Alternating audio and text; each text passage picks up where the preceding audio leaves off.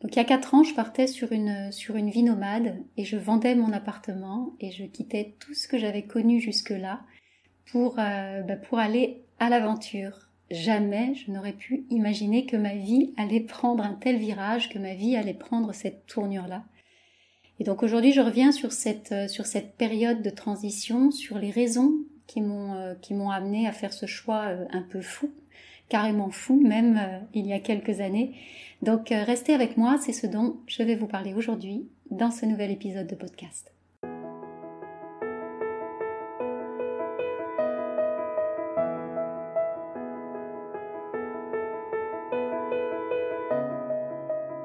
Bienvenue à la maison, bienvenue chez toi.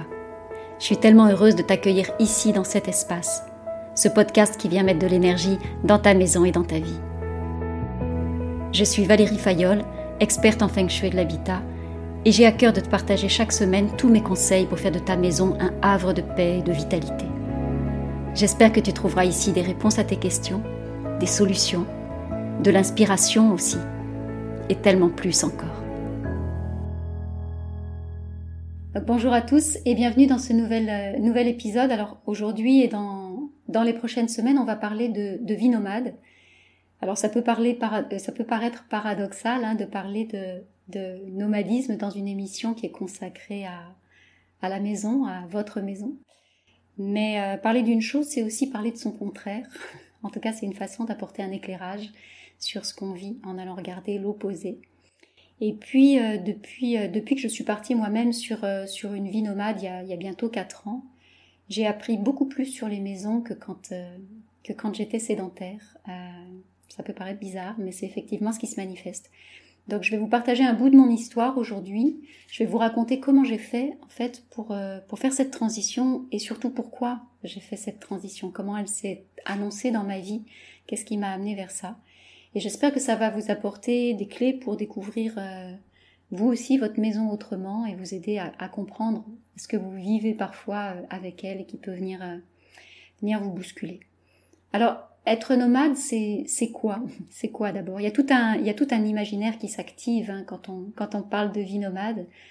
Euh, et le nombre de questions que vous m'avez adressées en, témoigne aussi, mais on a une vision qui est très poétique ou qui peut être euh, effrayante aussi de, de, de ce que ça recouvre. Et cette vision qu'on en a, elle est souvent bien loin de la réalité en fait. Alors il y a tout un vocabulaire qui est utilisé. On parle de nomadisme, bien sûr, on parle aussi d'itinérance, on parle de sans domicile fixe, de SDF, on parle de voyageuse, on parle de nomade digital. Voilà, il y a tout un, vocabulaire qui va avec ça et puis euh, avec ce mode de vie. Mais chacun de ces mots, en fait, n'évoque pas la même chose. Et pour être tout à fait honnête, euh, aucun d'eux ne me plaît vraiment, aucun d'eux ne me convient vraiment, euh, aucun d'eux ne me permet de qualifier le, vraiment la vie qui est la mienne euh, aujourd'hui. Alors pour reprendre les choses à la base, moi je suis allée regarder la, définition dans, le dictionnaire et le Larousse, pour reprendre le Larousse, dit que nomade se dit des peuples et des sociétés dont le mode de vie comporte des déplacements continuels. Et par opposition, donc on a c'est vraiment par opposition à sédentaire. Ok? Et, par extension, c'est on dit on dit que quelqu'un est nomade quand quelqu'un n'a pas de domicile fixe et qu'il se déplace fréquemment. Alors c'est une vision, pour moi, c'est cette définition du dictionnaire, c'est une vision qui est, qui est, qui est réductrice, elle a mérite d'être là, mais elle est réductrice. Il y a des, il y a des éléments qui sonnent, qui sonnent justes, bien sûr. C'est vrai que euh, depuis quatre ans, euh, moi je suis cette personne-là, je suis cette personne qui n'a plus d'habitation fixe, euh, qui n'a plus de domicile fixe comme, comme la définition le, le, le dit. Et ma vie, elle n'a pas toujours été, euh, elle a pas toujours été celle-là. Elle n'a pas toujours été celle-là. Il, y, a, des personnes qui se retrouvent sans domicile fixe, euh, dans une situation de précarité, de grande précarité. C'était pas du tout mon cas. C'est pas ce qui a motivé, en tout cas, mon, ce qui est ma vie aujourd'hui. C'est pas quelque chose que j'ai subi ou quelque chose qui m'est arrivé avec les aléas de la vie. Pour moi, c'était un véritable choix d'aller euh, d'aller vers cette vie nomade. C'était un choix que j'ai fait en conscience. J'ai choisi cette vie-là, euh, même si elle peut paraître un peu euh, hors norme. Alors comment je suis passée d'une vie, euh, on va dire, plus sédentaire, d'une vie plus normée à une vie nomade et pourquoi surtout je l'ai fait? Alors je voudrais juste rajouter en préalable, préciser en préalable que je suis pas là pour faire, euh, le, pour, pour, pour, prêcher la bonne parole ou pour faire l'apologie d'un mode de vie plutôt qu'un autre. Hein. Je, voudrais, je voudrais simplement en fait vous partager mon expérience pour faire tomber certaines croyances, pour faire tomber certaines peurs aussi, et puis certaines illusions sur ce, sur ce mode de vie qui fait beaucoup fantasmer, qui fait quand même beaucoup fantasmer, et vous donner à voir aussi comment cette, euh, cette expérience, la mienne, puisque ce ne sera que la mienne dont, je vais pouvoir parler, comment elle est vécue depuis, depuis l'intérieur. Et, euh, et, vous verrez que ça vient aussi éclairer votre relation avec tout ce qui nous entoure, tout ce qui m'entoure moi, mais aussi tout ce qui vous entoure vous, et notamment euh, avec la maison, les maisons qui m'accompagnent aujourd'hui, et puis vous pourrez peut-être transposer ça dans votre, dans votre propre vie. Alors, contrairement à d'autres personnes, moi j'ai jamais rêvé d'être nomade. J'ai jamais rêvé d'être nomade. C'était pas du tout un rêve d'enfant. C'est pas quelque chose euh, ou un rêve lointain. Euh, j'ai jamais projeté d'avoir cette vie-là. C'était pas dans mon plan de carrière, comme on dit. C'était pas dans mes projets de vie. Je me suis jamais dit euh, un jour je partirai faire le tour du monde. C'était pas du tout ça qui était là pour moi. Il y a certaines personnes qui en rêvent. Hein. Il y a beaucoup de personnes qui en rêvent, même euh, d'après ce que je, perçois dans les témoignages, euh, qui rêvent de ce vent de liberté, qui rêvent euh, d'avoir du vent qui souffle dans les voiles. De, et, et, quand on met pas ça en œuvre dans sa vie, il peut y avoir comme de la frustration ou du regret. Euh, ah si euh, je pouvais, ou ah si j'étais pas coincée, ou ah si j'avais les moyens, j'irais, je voyagerais beaucoup plus, je partirais, j'irais faire le tour du monde. C'est un peu, voilà. Donc il y a, y a, une espèce de d'imaginaire vraiment associé à tout ça. Moi, j'étais pas du tout dans cette frustration-là. J'étais pas du tout dans cette projection-là. J'étais pas du tout dans cette dans ce rêve-là, dans cet imaginaire-là. Euh, Jusqu'à il y a quatre ans, en fait, ma vie d'adulte était plutôt sédentaire. Ma vie d'enfant était, avait été bousculée, elle, mais ma vie d'adulte était plutôt sédentaire. Et j'étais même dans un schéma plutôt, on va dire, un schéma plutôt classique. J'étais maman de trois grands enfants, j'avais, euh, euh, j'étais propriétaire, j'avais été propriétaire de, de, plusieurs maisons, des grandes maisons, et puis euh, il y a quatre ans, j'étais propriétaire de, de, d'un bel appartement qui était à Marseille. J'étais cadre, j'étais salarié euh, en urbanisme dans un, un boulot qui me, qui me passionnait, même si euh, il m'épuisait. Mais il y avait beaucoup de choses en fait qui, euh, qui manqueraient sur le territoire, qui, qui, vraiment sur le, sur le, sur le territoire. Et j'ai passé une grande partie de ma vie, plusieurs dizaines d'années, dans le, dans le sud-est de la France, entre les Bouches-du-Rhône et, et, et le Var. Et donc ma vie ressemblait peut-être à la vôtre euh, aujourd'hui, en tout cas euh, par, dans, les, grandes lignes, et ce cadre qui était, euh, un peu préétabli. Alors qu'est-ce qui a été le, le, le déclencheur pour moi? Qu'est-ce qui m'a amené à, à, changer de vie totalement? Alors je vais peut-être casser un mythe, mais ça s'est pas fait du jour au lendemain. Ça s'est pas fait du jour au lendemain, même si les apparences indiquent le contraire. Euh, c'est vrai qu'il y a eu des déclics, c'est vrai qu'il y a eu, euh, en tout cas ce que vous vous en percevez ou ce que mon entourage en perçoit, il y a peut-être eu un avant-après, euh, une certaine date dont je vais vous reparler, mais pour moi il y a tout un processus. Il y a eu un processus et avec le recul aujourd'hui, je l'ai pas perçu tout de suite, mais avec le recul aujourd'hui, je dirais qu'il y a deux choses qui se sont manifestées dans ma vie. D'abord, c'est un chemin personnel. C'est un chemin personnel intérieur qui s'est déroulé, j'ai envie de dire, au cours des, enfin voilà, qui s'est qui s'est accéléré au cours des dix dernières années et qui m'a conduit, euh, qui m'a conduite pendant ces, dernières dix dernières années à, à être de plus en plus à l'écoute de ce qui, de mon ressenti, de ce qui se passait à l'intérieur de moi et à m'affranchir des, des modèles préétablis qui m'avaient été transmis, les modèles culturels, les modèles familiaux, les modèles éducatifs. Et c'est sur ces modèles-là que j'avais euh, construit ma vie. C'est sur ces modèles-là que euh, ma vie euh, était celle d'une femme mariée, avec une maison, avec des enfants, avec un travail, avec voilà.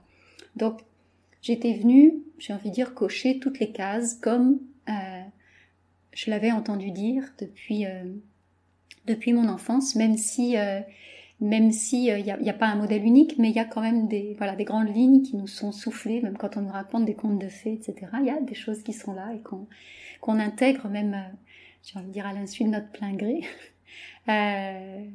et qu'on et qu'on et qu'on qu'on fait sien.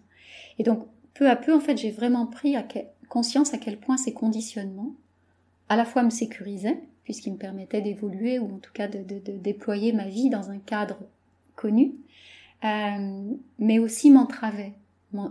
C'est-à-dire que ça me mettait dans une vision, euh, dans une vision euh, unidirectionnelle de ce que pouvait être ma vie. Et donc en prenant conscience de ces mécanismes, à quel point ils étaient présents dans ma vie justement, j'ai compris aussi qu'autre chose était possible. J'ai compris que ma vie pouvait prendre une autre forme. Même si à ce moment-là, j'arrivais pas à qualifier cette autre forme, ça n'avait pas de sens, ça n'avait pas de réalité pour moi. Mais ça, c'est vraiment un micro-changement qui s'est fait à l'intérieur de moi, qui s'est fait au cours de ces dix dernières années, et qui, c'était vraiment imperceptible, même pour moi. Mais ça a été le point de départ, en fait, qui a, sans lequel tout le reste n'aurait pas été possible. Si j'avais pas fait ce chemin-là à l'intérieur de moi, si j'avais pas eu ces prises de conscience-là, le, reste n'aurait pas été possible. Le passage à, l'action et euh, la transcription dans la matière n'aurait pas été possible. Ça, c'est la première chose. La deuxième chose qui a été vraiment déterminante, ça a été une succession de micro-événements. Euh, il y en a eu plusieurs, mais ce sont des micro-événements qui se sont enchaînés ces dernières années et dans ma vie et qui m'ont peu à peu amené vers cette nouvelle vie. Donc c'est vraiment un process. Il y a, hum, une succession d'événements. Il y a, un premier événement important, je vais vous raconter ça. C'était en 2016, donc vous voyez, c'était il y a, 7 ans, euh, à cette période-ci de l'année aussi, et c'était après une, une, rupture amoureuse euh, qui était compliquée, vraiment, euh, qui avait été très souffrante pour moi, et j'ai eu besoin de prendre le large. J'ai vraiment eu besoin de prendre le large, j'ai eu besoin de partir loin, j'ai eu besoin de partir seule. Il s'agissait vraiment pour moi de, couper avec mon environnement, de couper avec tout ce qui m'était familier, de couper avec tout ce qui me ramenait à cette histoire douloureuse.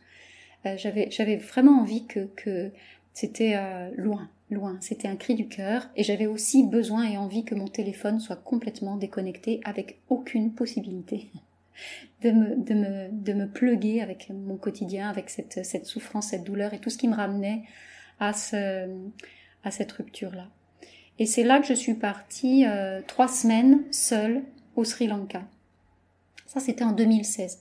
J'avais jamais voyagé aussi loin. Je n'avais jamais voyagé aussi loin.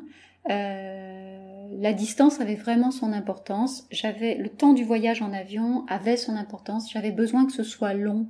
J'avais besoin de faire un voyage long. J'avais besoin de, c'était vraiment euh, important. Je ne pouvais pas me contenter de, voyager en Europe ou de ou, euh, au Maghreb ou dans des pays euh, proches, même si le dépaysement aurait été là, j'avais vraiment besoin de, de faire ce, ce chemin-là.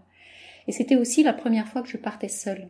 Jusqu'à présent, j'avais toujours organisé des vacances ou des voyages en famille. Donc là, c'était la, vraiment le, j'avais toujours organisé ces voyages en famille et donc j'étais chef de troupe, on va dire. J'étais euh, au petit soin pour tout le monde et, et, et pour mes enfants en particulier. Donc là, c'était complètement différent. Je partais seule. Je savais que ce voyage allait être singulier, mais je soupçonnais pas à quel point il allait être singulier. Et c'était, euh, ça a été très très étonnant euh, à vivre pour moi-même parce que ce qui, s'est manifesté tout de suite, c'est que alors que ce voyage était totalement nouveau pour moi, je n'avais aucune appréhension à y aller. Je n'ai eu aucune appréhension pendant les préparatifs du voyage. Et dès le moment où j'ai mis les pieds à l'aéroport, pour mon vol de départ, j'étais comme un poisson dans l'eau. C'était comme si j'avais fait ça toute ma vie. Je m'en souviens parce que c'était vraiment singulier. Je me suis fait la réflexion dans ce hall d'aéroport pendant que j'attendais mon vol. Je me regardais et il y a quelque chose en moi qui était en train d'émerger que je n'avais jamais vu, que je ne connaissais pas. Je n'avais jamais vu cette, version de moi euh, à cet endroit-là, en train de vivre ça et en train de réagir de cette façon-là. Et ce sentiment-là, j'ai beaucoup d'émotions en, partageant ça. Ce sentiment-là, il m'a accompagné pendant tout mon voyage. C'était d'une fluidité totale. C'est comme si, en fait, euh, à aucun moment je me suis sentie dans l'inconfort. J'étais à l'autre bout du monde, seule. Et à aucun moment je me suis sentie dans l'inconfort ou dans la peur ou dans quelque chose qui pouvait être de l'appréhension, de l'anxiété. Il y en avait beaucoup autour de moi. Hein. C'est, c'est, euh, c'est pas un pays euh, facile, le Sri Lanka, et, et, les touristes étaient beaucoup dans l'appréhension, beaucoup dans le donc C'était ce qui était véhiculé autour de moi. Mais à moi, à aucun moment, j'ai été là-dedans, dès le décollage, pendant tout le vol et pendant tout mon séjour sur place. Et c'était pas le dépaysement qui se manifestait. Alors bien sûr, il y avait, il y avait du dépaysement. Bien sûr, j'étais, c'était aussi euh, ce que je venais chercher. Mais c'était vraiment cette sensation de facilité. J'abordais tout le monde facilement, alors que j'avais un anglais qui était plutôt euh, limité. Enfin, ça c'est ce que je croyais. aussi, ça faisait partie des croyances que j'avais euh, que j'avais achetées. Euh, mais je découvrais vraiment chaque endroit, chaque personne et chaque endroit avec la curiosité, avec de la curiosité, mais aussi comme si c'était une espèce d'évidence. C'était vraiment très très étonnant à vivre. Je rencontrais des belles personnes chaque jour. J'allais d'un endroit à l'autre comme si j'étais chez moi et je me regardais faire, c'est-à-dire que j'étais à la fois en train de vivre l'expérience et j'étais en train d'observer, euh, de m'observer moi-même en train de vivre l'expérience. C'était complètement fou. J'avais ce sentiment de légèreté, de liberté que j'avais jamais senti avant, jamais sous cette forme-là, jamais dans ce cadre-là. C'était vraiment très singulier, très très singulier. Et euh, je suis rentrée chez moi après ces trois semaines. Alors, euh, ce voyage-là m'habite encore, c'est encore quelque chose qui est très présent pour moi, mais j'ai repris mon travail, j'ai repris mes habitudes euh, marseillaises, puisque j'étais à Marseille à l'époque. Mais il y avait quelque chose qui avait bougé à l'intérieur de moi. Il y avait vraiment quelque chose qui avait bougé à l'intérieur de moi. Et c'était pas le goût du voyage. C'était pas le nomadisme. C'était pas ça du tout, encore. Euh, j'avais découvert, en fait, que je ne me connaissais pas. J'avais découvert que je ne savais pas qui j'étais dans des situations qui me sortaient de mon, de mon champ du connu, en fait. Et ça, c'était absolument vertigineux d'en prendre conscience. Quand j'ai pris conscience de ça, et donc vraiment ce voyage a été déterminant pour ça, mais quand j'ai pris conscience de ça, à partir de là, j'ai vraiment avancé différemment dans ma vie. Je me suis posé des questions différemment. J'ai fait des choix euh, différents aussi. Ça a vraiment été, euh, il y a eu, ça, ça a ce voyage a été euh, déterminant. J'ai pas, j'ai pas tout de suite compris ce qui se passait. J'ai pas tout de suite compris ce qui se passait il n'était toujours pas question, voilà, quand je suis revenue de ce voyage, il n'était pas question pour moi de partir sur une vie nomade. C'était même pas un sujet. C'était même pas un sujet. Je savais que quelque chose était en train de bouger dans ma vie, mais c'était pas du tout ça qui était, qui était d'actualité. Et ça l'a pas été du tout pendant trois ans. J'ai pas revoyagé pendant trois ans. 2017 et 2018, j'ai pas, euh, j'ai pas fait d'autres voyages ou pas de grands voyages. Et puis en 2019, il y a eu euh, une accélération avec d'autres expériences en fait qui m'ont qui m'ont doucement poussé dans cette dans cette direction du nomadisme sans que je m'en rende compte. Printemps 2019, euh, j'ai organisé une tournée de une tournée professionnelle de deux mois euh, de deux mois en Europe que j'avais appelée ma caravane Feng Shui. Et pendant deux mois, j'allais de maison en maison pour faire des expertises Feng Shui. c'était c'était un moment absolument magique, magnifique. Je changeais de maison tous les deux trois jours à peu près. C'était un rythme qui était très très soutenu, c'était relayé sur les réseaux sociaux, etc. J'avais une énergie de dingue. J'avais une énergie de dingue. Physiquement, j'étais euh, fatiguée, mon corps était fatigué, mais il y avait quelque chose qui me portait, qui était au-delà de moi, en fait, à ce moment-là. Et pas une seule fois pendant ces, deux mois qui étaient très denses et très intenses. Donc, euh, pas une seule fois le confort de mon appartement marseillais euh, m'a manqué, alors que j'aimais beaucoup cet appartement-là. Mais ça, ça, m'a même pas effleuré l'esprit en fait. J'étais aussi, comme au Sri Lanka, fascinée par cette expérience que j'étais en train de, en train de vivre et par euh, de, de, de, goûter à nouveau à cette, cette, euh, cette liberté et cette, cette énergie-là qui se manifestait de façon tout à fait étonnante euh, dans un cadre et un contexte qui peut paraître, qui pouvait paraître, euh, qui pouvait paraître un peu acrobatique. Et puis la même année, l'été 2019, donc c'est pour ça qu'il y a eu une accélération vraiment cette, année-là, je suis partie, euh, je suis partie à Dubaï. Je suis partie à, Dubaï très peu de temps. Je suis partie quelques jours à Dubaï. Euh, c'est cette ville qui fait couler beaucoup d'encre, hein, mais j'ai eu une, une, opportunité et j'ai eu l'élan, j'ai senti le besoin d'aller voir l'urbanisme sur place et d'aller découvrir comment étaient ces buildings, ces constructions euh, assez fascinantes sur place. Et là, ça a été vraiment un choc. Euh, j'ai eu de grosses, grosses émotions en me connectant à l'énergie de, certains bâtiments. C'était, euh, je vous en reparlerai euh, une autre fois, mais c'était vraiment très puissant. Ce voyage à Dubaï, il a été, important aussi parce qu'il m'a permis de comprendre en fait que je ne peux témoigner que de ma propre, expérience, que de mon propre vécu en toute chose. quand j'ai vu que tout le monde me donnait son avis avant mon départ, tout le monde me donnait son avis sur Dubaï sans jamais y avoir mis les pieds, j'ai trouvé ça extraordinaire. j'ai trouvé que c'était juste fabuleux. Et ça m'a remis le, le, projecteur sur cette, euh, sur cette notion de conditionnement en fait. On a tous, et moi y compris, mais on a tous un avis sur tout et sur toute chose sans jamais en avoir fait l'expérience. Regardez dans votre propre vie combien de fois vous, émettez un avis sur quelque chose alors que vous ne l'avez pas vécu? Et donc on achète en permanence ce qu'on lit, ce qu'on entend, ce que les autres nous, nous disent et on en fait notre propre vérité ou on en fait une vérité universelle. Alors aujourd'hui, moi je connais toujours pas Dubaï. Il faudrait y vivre un certain temps pour pouvoir euh, euh, en parler en ces termes-là. Mais en, revanche, je peux parler de mon expérience à Dubaï. Parce que celle-là, je l'ai vécue. Pas parce qu'on me l'a racontée. Pas parce que quelqu'un de proche l'a vécue. Parce que moi, j'ai une expérience à cet endroit-là, donc je peux témoigner de cette expérience. Et donc là, à mon retour de Dubaï, il y a vraiment eu, c'est là qu'il y a eu un déclic. Et je l'ai pas vu venir. Honnêtement, je l'ai pas vu venir. Donc on est en août 2019, donc il y a quatre ans, euh, presque jour pour jour, et je suis rentrée à Marseille dans cet appartement que j'aimais tant.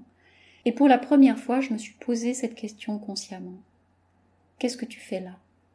Qu'est-ce que tu fais là, Valérie? Qu'est-ce que tu fais là? Qu'est-ce qui te maintient sur ce territoire?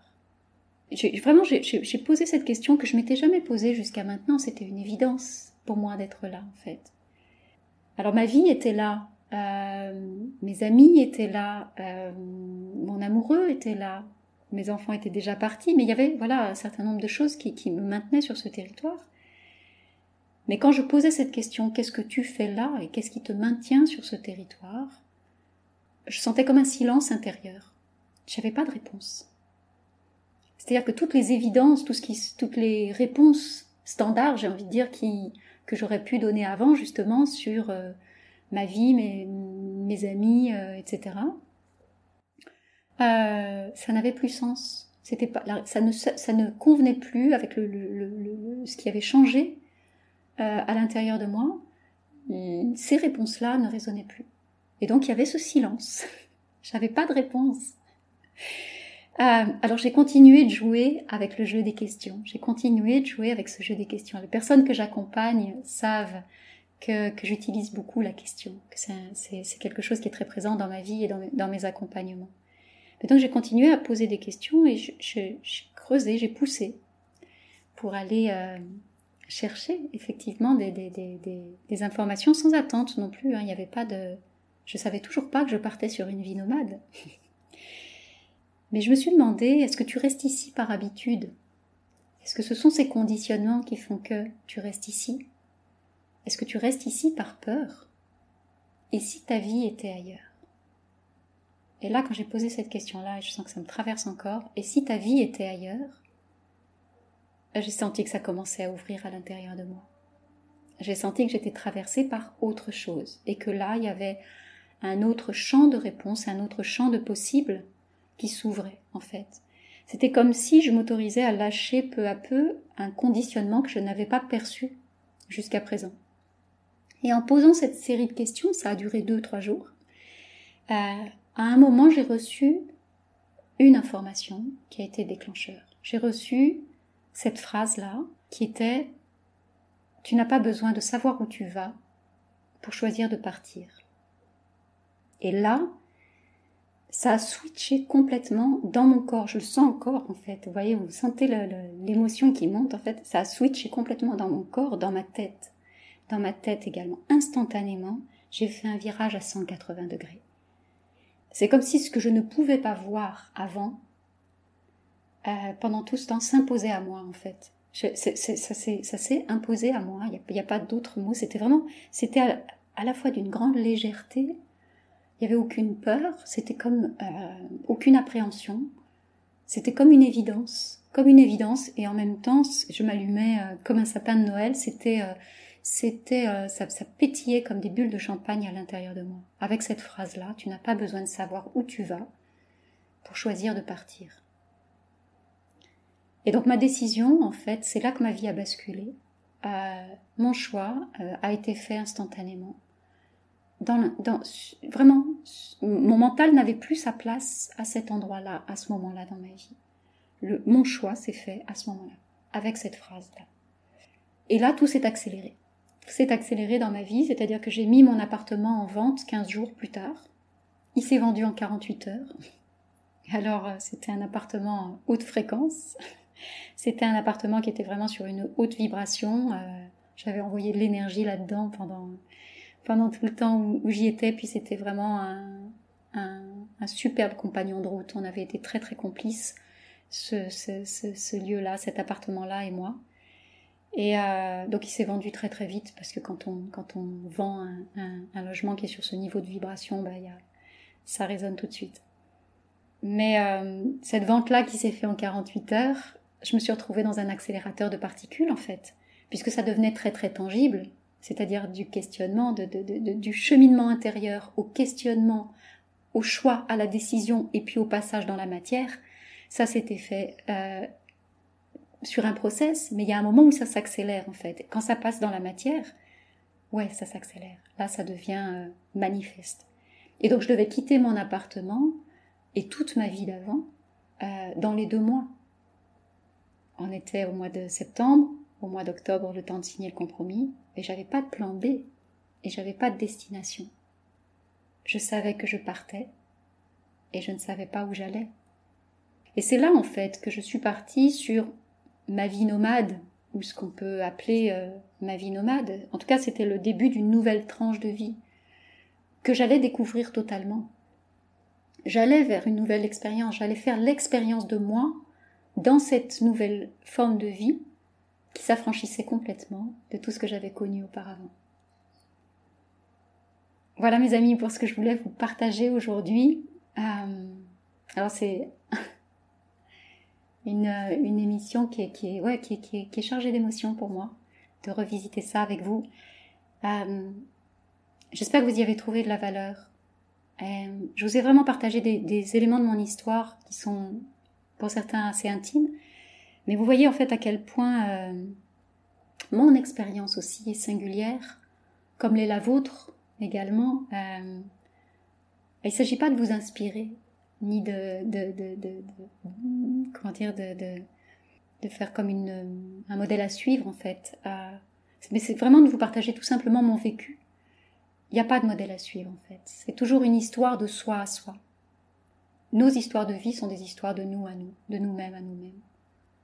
Voilà, donc j'aimerais que vous receviez ce que je vous ai partagé aujourd'hui sous, sous cet angle-là. La semaine prochaine, je vous raconterai la suite. Je vous raconterai la suite, comment ça s'est passé concrètement cette transition vers ma vie nomade, euh, comment j'ai tout lâché, comment j'ai lâché mon appartement, comment j'ai lâché mes meubles, comment j'ai lâché mes affaires, comment j'ai lâché ma vie, d'avant, vraiment, en quelques semaines seulement. Et vous verrez que ça n'a pas toujours été confortable. Mais ça, ce sera pour la semaine prochaine. Si cet épisode vous a plu, si vous avez envie de, de, découvrir la suite aussi, je vous invite à vous abonner à mon podcast. Et puis n'hésitez pas à le partager autour de vous également. Et puis n'hésitez pas aussi à m'écrire, à me partager vous aussi vos expériences, vos témoignages. Euh, votre vécu, vos histoires de maison, vos histoires de vie nomade, vos histoires singulières, vos histoires de vous à vous. Moi, je vous donne rendez-vous la semaine prochaine. D'ici là, prenez soin de vous et prenez soin de votre maison.